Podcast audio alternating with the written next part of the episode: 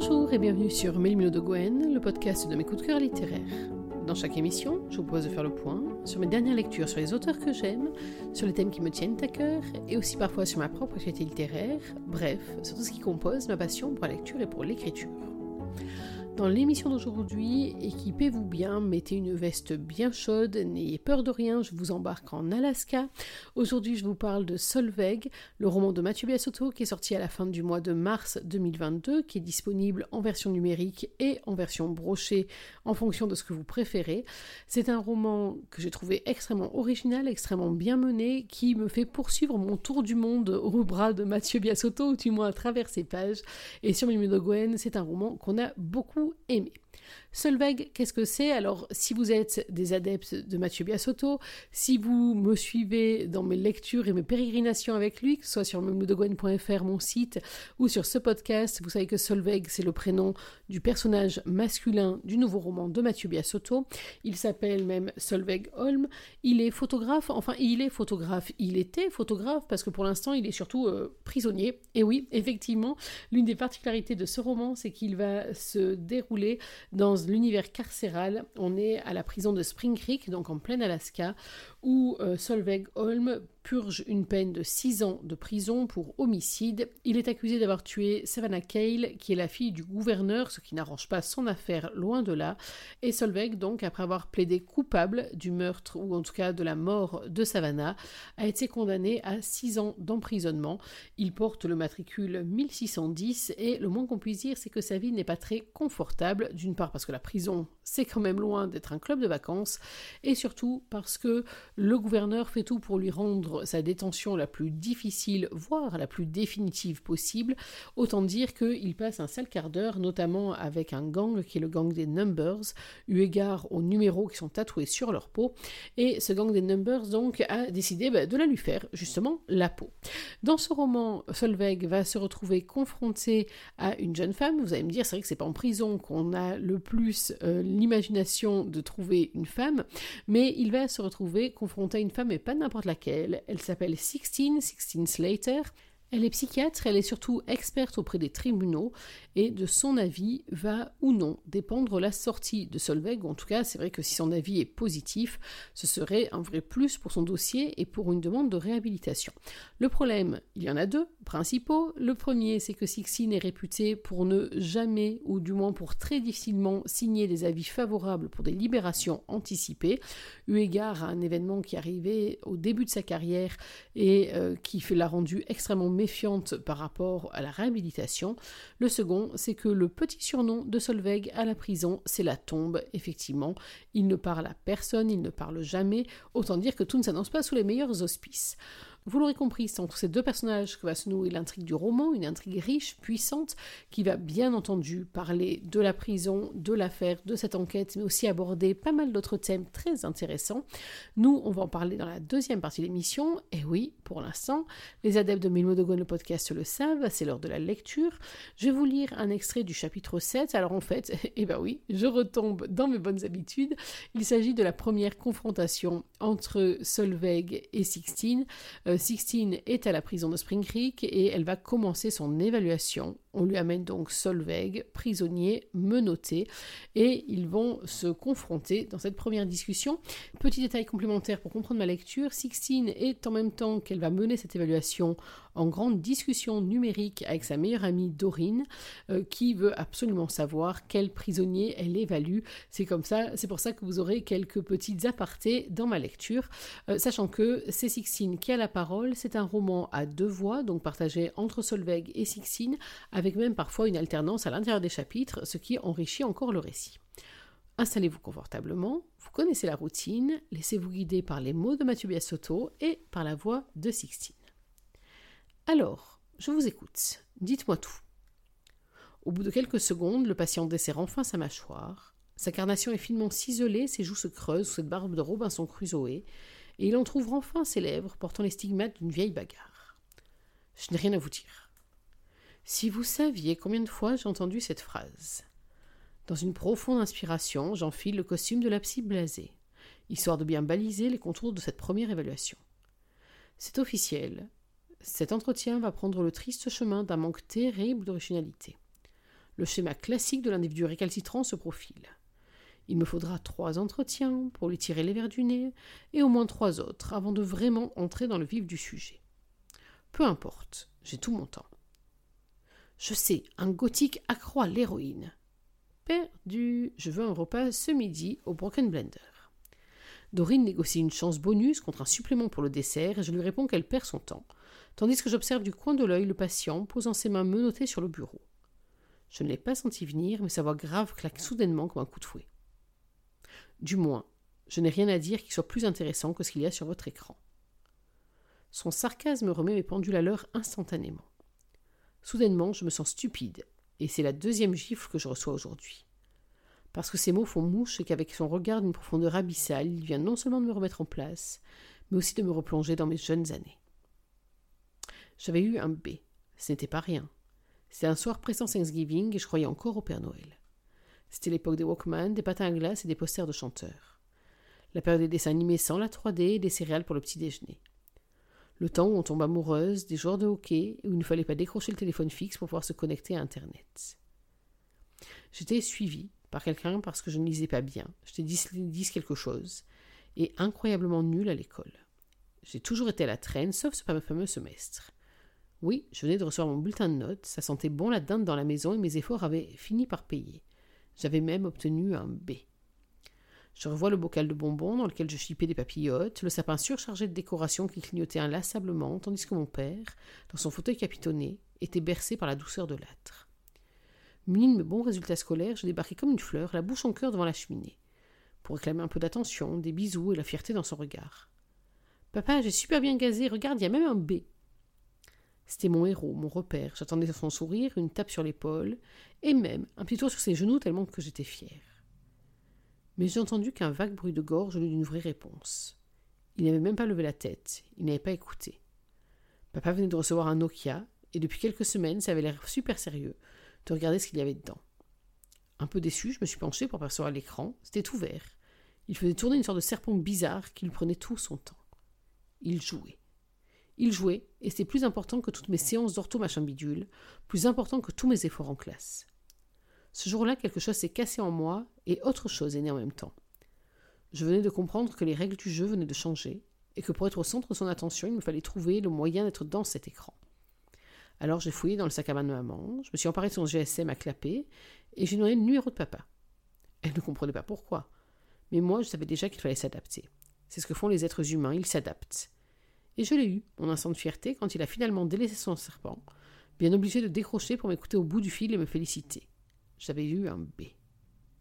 Et là, tout de suite, assise dans mon confortable fauteuil de psychiatre, ce souvenir résonne en moi d'une manière tout à fait singulière, telle une piqûre de rappel.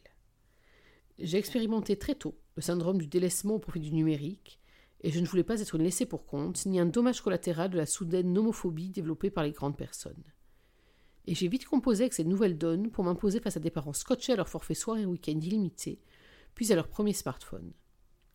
J'ai grandi au rythme d'un monde connecté en Wi-Fi, au gré de visages absorbés par les pixels, la 4G puis la fibre. Devant des zombies alignant des bonbons sur Candy Crush, je m'invitais régulièrement dans leur bulle sur Messenger, avant d'être à mon tour une adulte plongeant joyeusement dans la grande valse des selfies. Au point d'en abuser dans le cadre de mon travail, de me faire taper sur les doigts par un patient qui recentre le débat. Alors me voilà en train de poser sagement ce téléphone sur le bureau parce que ce détenu vient de marquer un point. Si cet homme a ouvert le score, je m'efforce de rester stoïque devant ce roc et d'accorder toute ma concentration au dossier que je de plus près. On dirait que les choses sérieuses débutent. D'après ce que je peux lire, vous avez plaidé coupable suite à des aveux immédiats. Vous pouvez m'en dire plus à propos des raisons de votre incarcération? Ma tentative se fracasse contre son épais silence. Je veux bien admettre que textoter en plein entretien n'est pas engageant, mais c'est à lui que revient de fournir l'effort à présent. Je vous parle, Solveig. Son petit air de défi lui donne une allure de truand, mais ça ne prend pas, avec moi.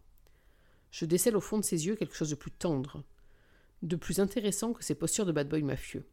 C'est à moi d'égaliser, je reviens au tableau, en me penchant en avant pour empiéter sur son espace vital. Je ne suis plus sur mon téléphone et j'attends une réponse de votre part. Sa moue boudeuse s'érige contre ma volonté de cuisiner. Il m'observe avec une pointe de dédain et sort de son mutisme. Entre ce que je pense, ce que je vais dire, ce que vous allez entendre et ce que vous en déduirez, on perdra 90% de la vérité. Alors à quoi bon? J'ai l'habitude de composer avec les 10% restants. Et de jouer la spécialiste blasée en sous-entendant que tous les détenus se ressemblent? Prouvez-moi que j'ai tort, je n'attends que ça. Son regard se veut plus perçant, comme s'il cherchait à analyser ma manière d'être. Son visage se part alors d'un voile un brin glaçant et il secoue imperceptiblement la tête. Je l'ai poussée par accident. Elle est morte. J'ai pris six ans. J'en ai fait quatre. Fin de l'histoire. Un peu court comme résumé. Est-ce que vous prenez de la drogue? À quoi ça rime? Ma part du job est de m'assurer que dans l'éventualité où je vous laisse sortir, vous n'allez pas commettre de récidive. Quel rapport avec la dope? La drogue est un facteur de risque, une occasion de replonger dans un cercle vicieux. Et votre part du job, c'est de répondre à mes questions. Consommez-vous des stupéfiants, oui ou non? Il secoue simplement la tête. Je l'interprète comme un non. En avez-vous consommé par le passé? Non. Mauvaise réponse. J'extirpe un rapport du dossier et lui glisse sous le nez. Vos analyses sanguines lors de votre arrestation prouvent le contraire. Alors pourquoi me le demander?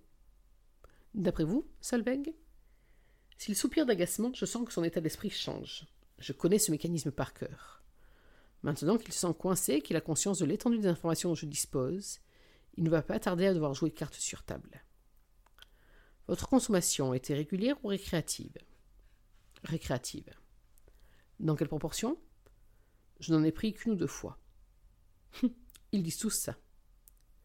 Vexé d'être rangé dans la case des banalités, son mutisme revient au galop, puis il murmure les dents serrées. Je ne suis pas comme les autres.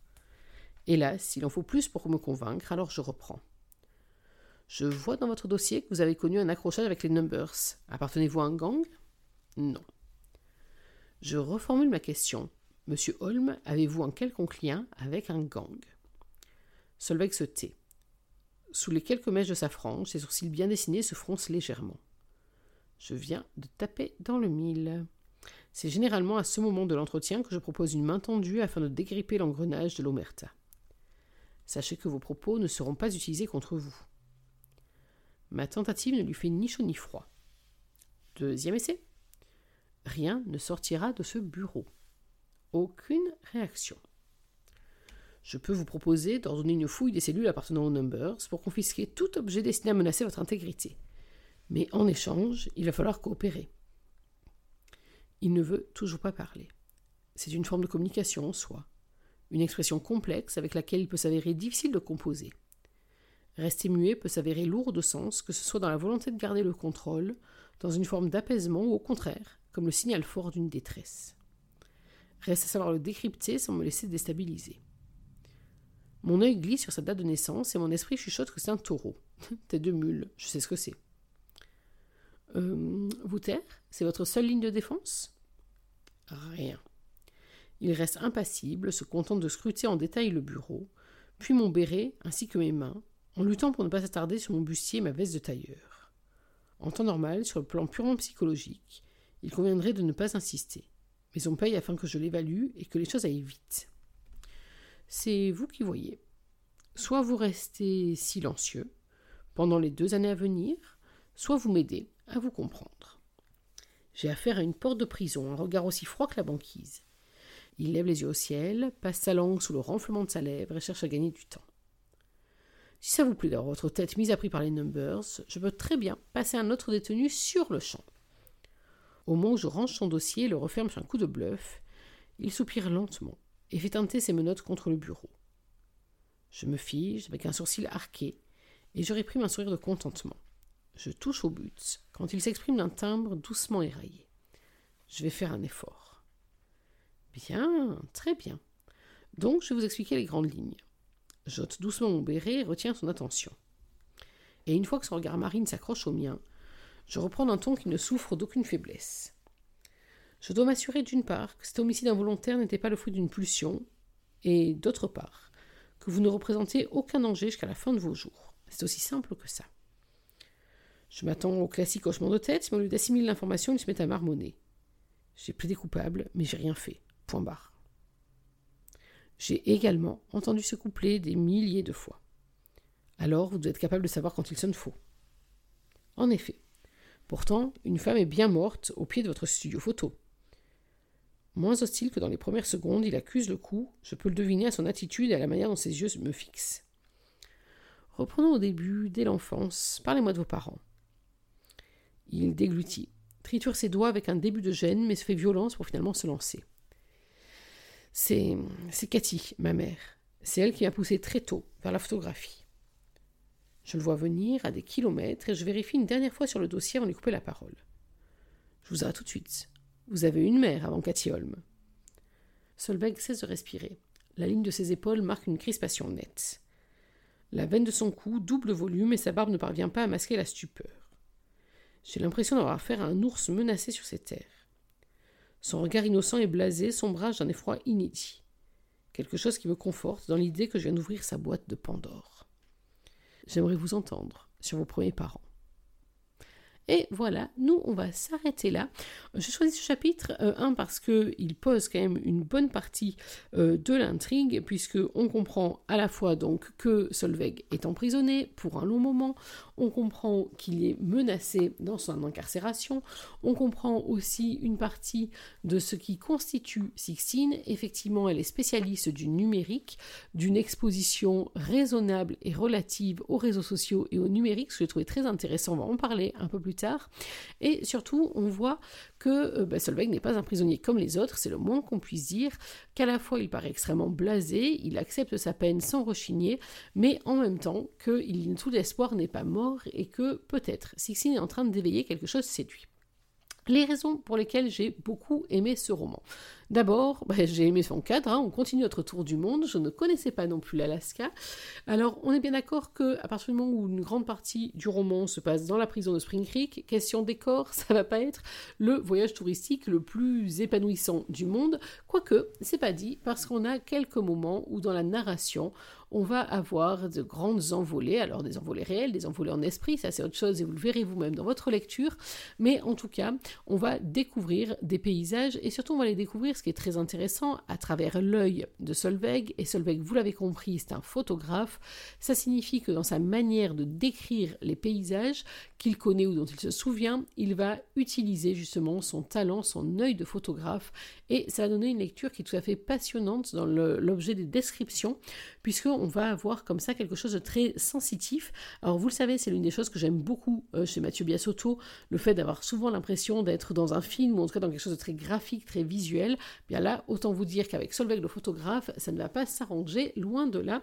Ça va être au contraire l'un des aspects très forts du roman, avec cette capacité à décrire avec un œil vraiment bah, de photographe aussi bien l'univers glauque de la prison, les espaces clos, euh, les euh, choses trappes, les endroits qui craignent vraiment dans les locaux, et puis aussi donc les grands espaces. Donc ça, ça fonctionne vraiment très très bien.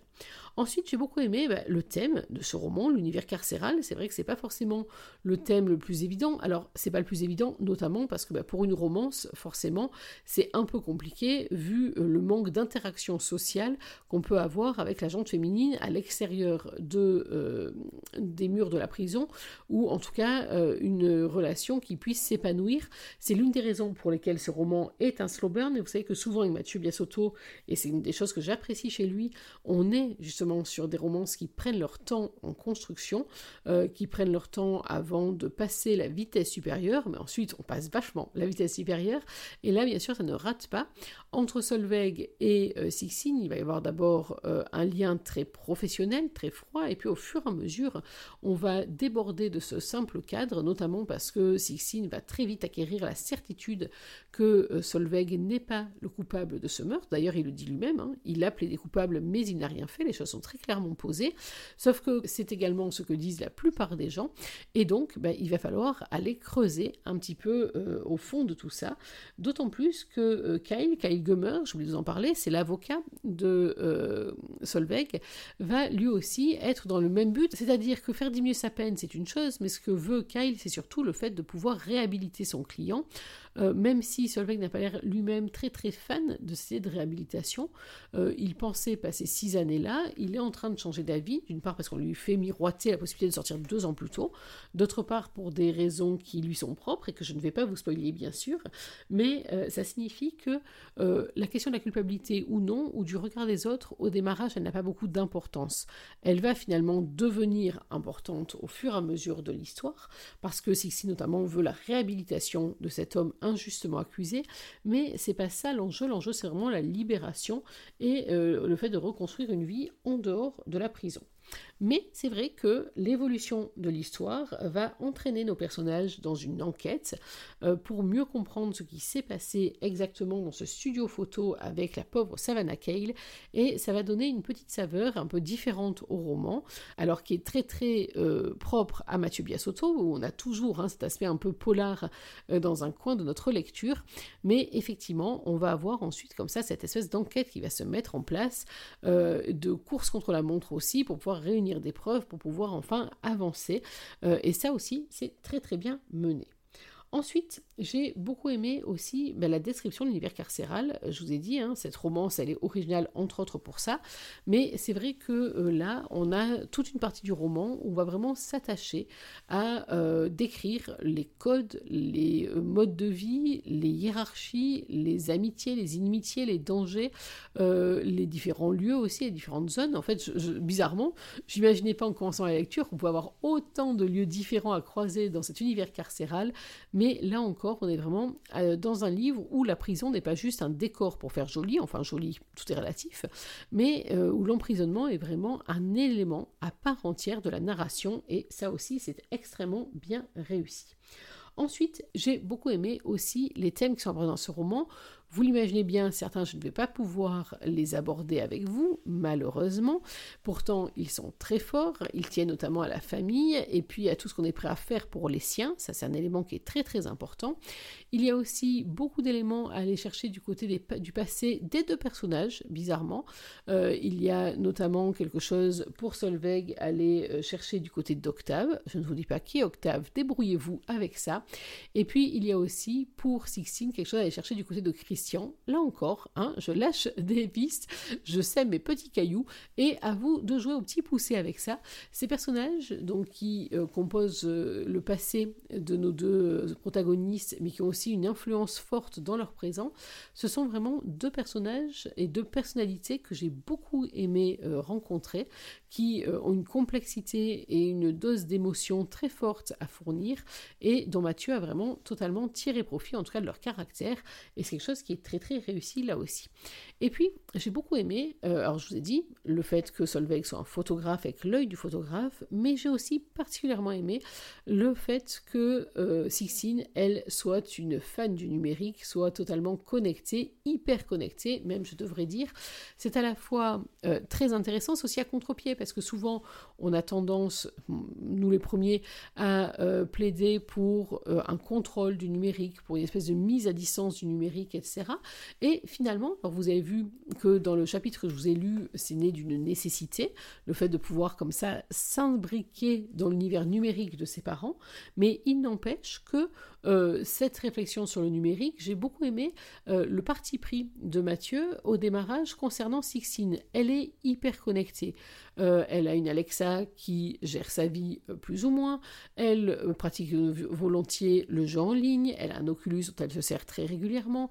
Elle poste beaucoup de sa vie sur les réseaux sociaux, y compris à des moments où moi-même en lisant, j'ai frémi en me disant mais elle peut pas faire ça. Elle est folle. Elle, va se prendre un retour de bâton. Bah, certaines fois, j'ai eu raison. Le pire du pire. Mais euh, donc, elle est dans cette surexposition.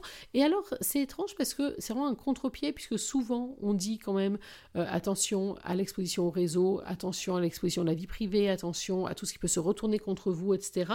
Et Sixi, là-dessus, elle a une espèce de, presque de naïveté. Alors, naïveté, le mot est sans doute pas le bon. Au contraire, elle contrôle le tout, puisque elle a travaillé sur ce qu'on appelle le métaverse.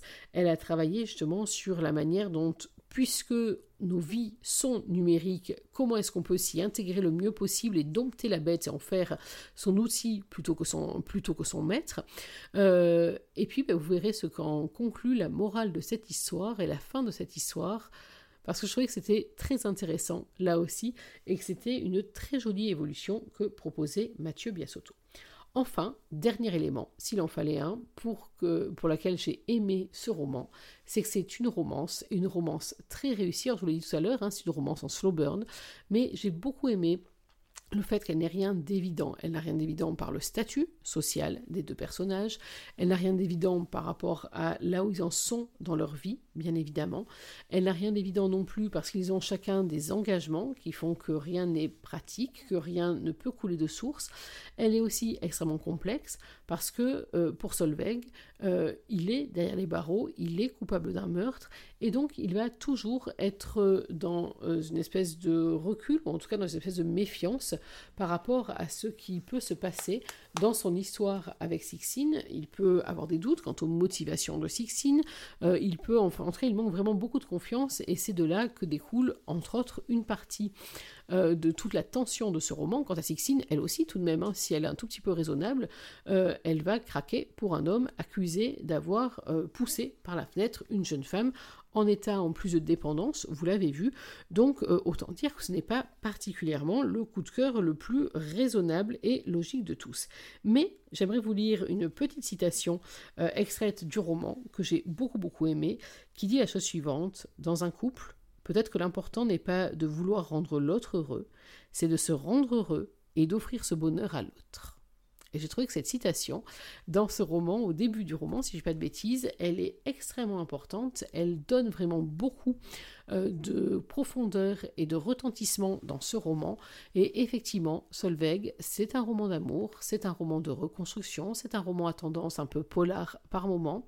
C'est un moment de réflexion aussi sur le monde qui nous entoure, sur l'importance des réseaux, sur tout le bienfait et au contraire les dangers qui vont avec, mais c'est un roman aussi sur le bonheur et sur la recherche du bonheur et qui contribue à dire que pour rendre l'autre heureux, l'essentiel c'est d'abord d'être heureux soi-même. Alors, est-ce que Solveig trouvera le bonheur ou pas?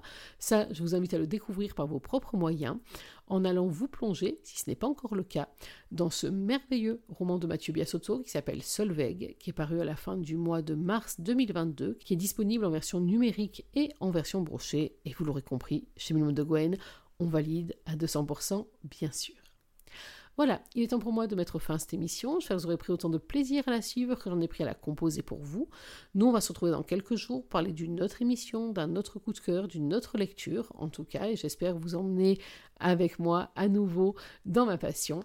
En attendant, n'oubliez pas que même en 2022, une chose sans lecture, c'est un jour à laquelle il manque quelque chose. Alors, dans l'attente de notre prochain rendez-vous, je vous souhaite d'être heureux, de prendre soin de vous et surtout n'oubliez pas, lisez. Bye bye